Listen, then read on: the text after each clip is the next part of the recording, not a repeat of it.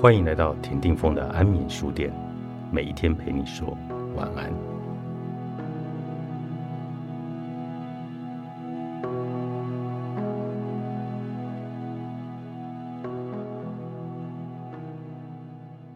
我们时常听说，改变的上上之策就是豁出去拼了，一头栽进去，希望那一股动力可以带着我们穿越恐惧与阻力。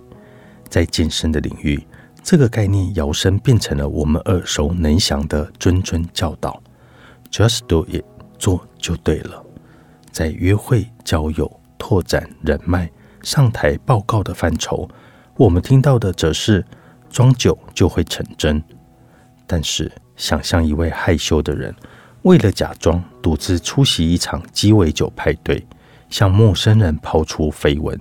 装出自信迷人的派头，这人十之八九会在派对上受尽火罪，然后飞奔回家，带着头痛爬上床铺，发誓打死都不要再试一遍。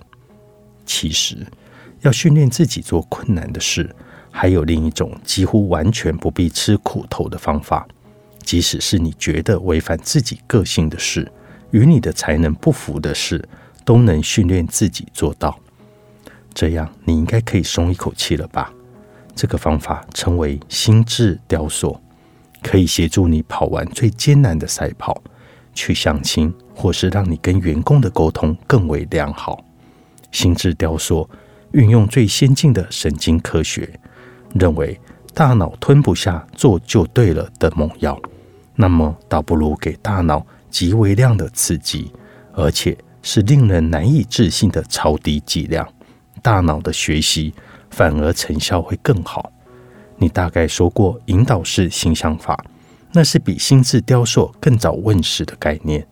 一般而言，带领病患做引导式心象练习的心理医生会请病患闭上眼睛，深深的呼吸，想象自己就坐在电影院里，面向荧幕，接着。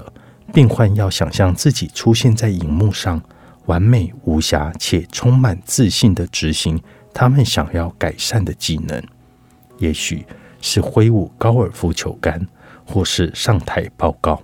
这一类的引导式形象的收效很有限。后来，正子造影扫描证实了这种练习只会让一小部分的人的大脑活跃起来，也就是视觉皮质。伊安·罗伯森开发的心智雕塑法则是较新的技巧。这项练习必须动用全部的感官，但只在想象中进行。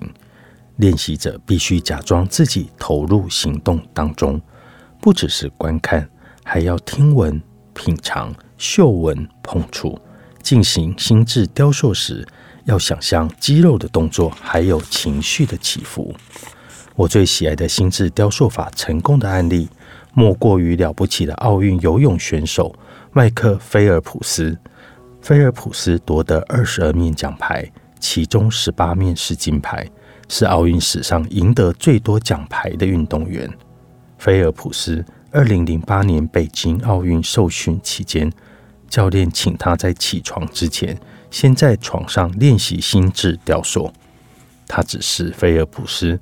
想象自己走到了出发台上，听到出发的信号，双腿一蹬，离开出发台，有力而流畅的划过了水道，在每一回游到池壁，完美的转身。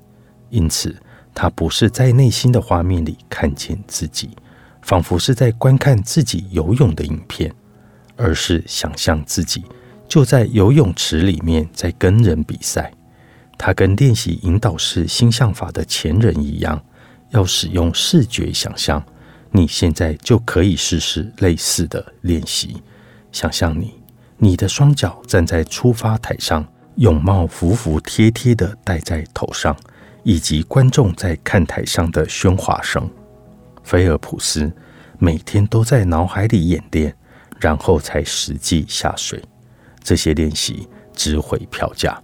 在其中一场比赛时，他的护目镜进水了，而这个问题可能减慢他的速度，赔上了比赛。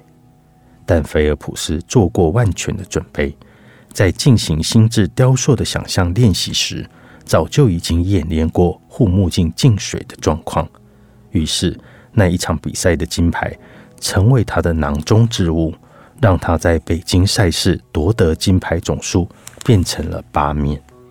伊安·罗伯森是大脑复健领域的世界级权威，在心智雕塑的理论是我们进行心智雕塑的时候，大脑不明白自己其实没有在做我们想象中的事。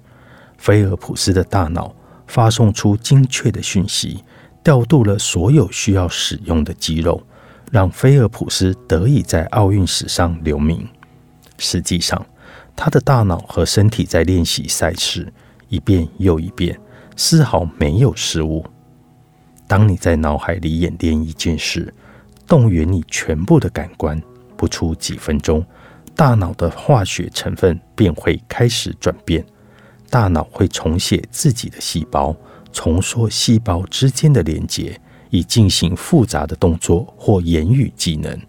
等到你练习的够多次，便能够熟悉的驾驭新的模式。